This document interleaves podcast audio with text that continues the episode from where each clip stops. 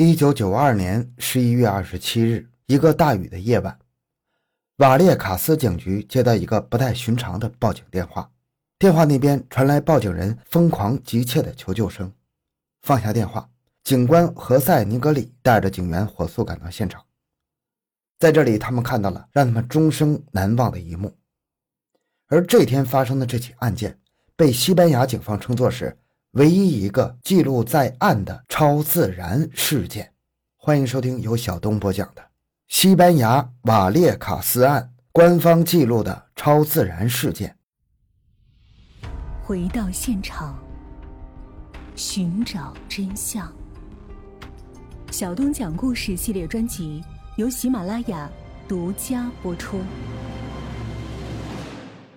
埃斯特法尼亚。在医院病床上见到了奄奄一息的外祖父，他并没有多少悲伤之情，因为外祖父向来都厌恶他们一家人。不过在弥留之际的外祖父却将他唤到身边，缓慢又诡异地对他说了一句话：“如果我今生不能伤害你，下辈子我一定会。”外祖父死后的第五个月。被折磨得将近疯狂的埃斯特法尼亚也几乎崩溃。他对家人说：“如果我死了，一定要在棺材上贴上我和外祖父的照片。”诡异的事情并未随着他的死亡而结束。埃斯特法尼亚一家人依然遭受着某种超自然事件的影响，让灵媒师和警方全都束手无策。这是唯一被西班牙马德里官方记录在案的超自然事件。马德里是西班牙最大的一个城市，它是国家的首都，也是西班牙历史极为悠久的古老城市。在这个城市中有很多古老的建筑和雕塑，经过人们的口口相传，这些古建筑与雕塑也都充满了神秘的魅力。不少建筑中还发生过很多极为恐怖的事情。瓦列卡斯案的事发地在路易斯马林街的八号公寓，也是一栋老建筑。就是在这里发生了那个西班牙官方唯一记录在案的超自然事件，也就是灵异事件。案件的主角是古铁雷斯一家，这个家庭中有丈夫马克西莫、太太康塞普西翁以及六个孩子，其中埃斯特法尼亚是他们的三女儿。在一九九零年初，埃斯特法尼亚的外祖父病重，已经到了弥留之际。虽然一家人和外祖父的关系一向不好。但是出于对将死之人的善意，他们还是来到医院送外祖父最后一程。埃斯特法尼亚此时并没有任何伤感情绪，他也不想和这个垂死的老人有任何交流。但是不知道为何，外祖父却把他唤到了身边。埃斯特法尼亚虽然不喜欢外祖父，但是对于临死之人的请求，他并没有拒绝。只是他万万没想到，这个老人在临死之前带给他的，却是一个恶毒的诅咒。他在十六岁的外孙女耳边缓慢而诡异地说道：“如果我今生不能伤害你，下辈子我一定会。”这句话让埃斯特法尼亚非常害怕。虽然很快这个恶毒的老人就死去了，但是这句话却深深地印在了他的心底。时间很快来到了三月份，他的外祖父已经去世两个多月了。这句话对他的影响好像也小了很多。这天，她如往常一般去上课，她的闺蜜则请求她一起做一次通灵版游戏。原来，这位闺蜜的男朋友不久前因为车祸去世，让闺蜜十分伤心。闺蜜想用通灵版的方式与男朋友进行灵魂的沟通。埃斯特法尼亚知道两人感情很深，因此便同意了闺蜜的请求，和她一起躲进学校的更衣室，开始进行通灵版仪式。这个埃斯特法尼亚和闺蜜进行的通灵仪式，与国内的笔仙和碟仙这种游戏有些类似，在西班牙也不是非常犯忌讳的游戏，很多人都知道这种仪式。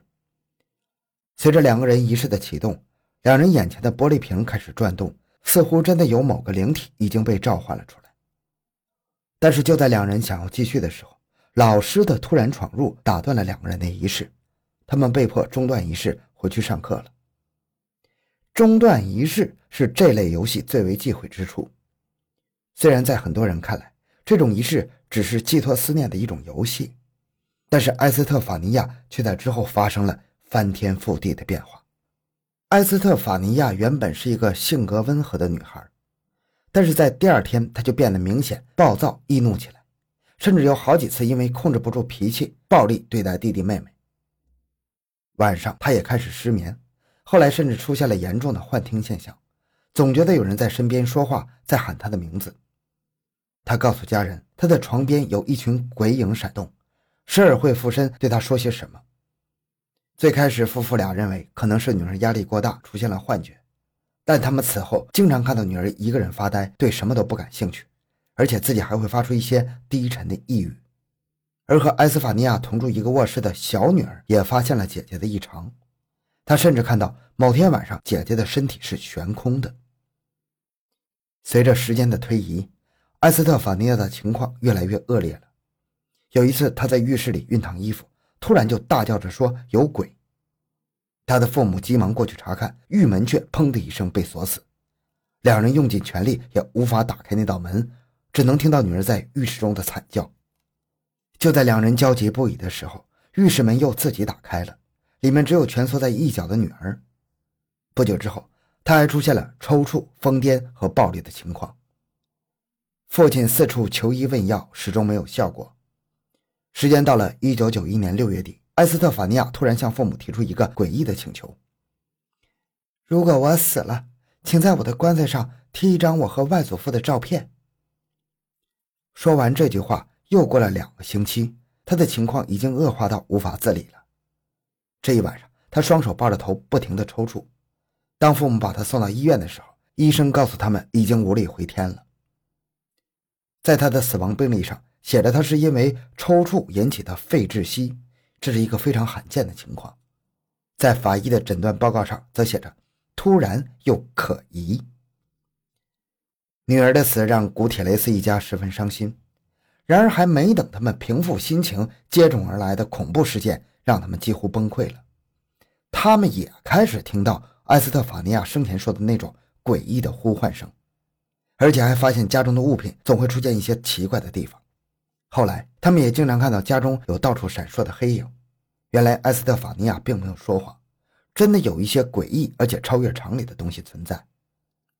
这天，康塞普西翁听到去世的三女儿房间传出一阵异响。第二天，他去查看的时候，只发现屋内的东西乱作一团。此后的几天，古铁雷斯家的电器会莫名其妙的开启和关闭，这让一家人十分惊恐。但是让他们稍感欣慰的是，虽然他们看见了种种的诡异之事。却没有受到任何身体上的伤害，然而，只是这种精神上的折磨就足以让一家人崩溃了。终于，他们决定寻求灵媒和超自然专家的帮助。一九九二年十月十四日，一位知名的灵媒师来到古铁雷斯家驱魔，该过程被当地的一家媒体报道。灵媒师来到之后，通过一种超自然电子意象的方式与亡灵沟通，得知。前来骚扰古铁雷斯一家的正是孩子们的外祖父，也就是康塞普西翁的父亲。而之所以他们没有受到实质性的伤害，是因为他们的女儿埃斯特法尼亚在竭尽全力地保护他们。虽然灵媒师尽了最大努力，但他们也只是查出了根源，却无法摆脱那些超自然现象的根源。到了十一月二十七日，更可怕的事情发生了。这天。街道外面狂风大作，雷雨交加。古铁雷斯夫妇安排孩子们早些睡下，但就在这时候，门砰的一声自己打开了。两人安慰自己，一定是风太大吹开的。但是就在两人躺下睡觉的时候，康塞普西翁很快就感觉到有东西压在自己身上，似乎有很多手按住了他的四肢，让他无法行动。她急忙叫醒丈夫。两人赶忙把所有的孩子都叫起来，集合到客厅中一起休息，希望这样可以安全一些。然而就在这个时候，家里挂在墙面上的东西开始掉落，而其中一件就是女儿埃斯特法尼亚的遗像。当康塞普西翁捡起女儿的遗像之后，女儿遗像的脸竟然开始燃烧起来。这种种的诡异现象让一家人崩溃，他们赶紧拨打了当地警局的电话，而接警的警官就是何塞尼格里。何塞听到电话那头乱作一团的求救声，急忙带着三名警员来到了路易斯马林街八号公寓。他看到一家人都站在街道的大雨中，似乎这里比他们的公寓要安全得多。何塞也感到有些棘手，他疑惑着走进古铁雷斯一家的房间，而里面的场景让他们大为吃惊，里面就像遭遇了很多人的抢劫一样，乱得不成样子。何塞等人将古铁雷斯一家安置在客厅，正当他们想要详细了解事情经过的时候，壁橱的门吱呀一声自己打开了，警察们也吓了一跳。但是当他们拿出手枪，小心翼翼地靠近之后，却发现没有任何异常。随后，何塞等人了解了古铁雷斯家发生的一切。当他在各个房间检查的时候，却发现地上有一个耶稣十字架。他明明记得刚才这个十字架是悬挂在墙上的，如今为何又掉在地上呢？随后，何塞又进入浴室查看，浴室中一股阴冷的气息，要比客厅中低了十度左右，这让他产生了莫名的恐惧。对于古铁雷斯一家的话，何塞等人也做了详细的调查。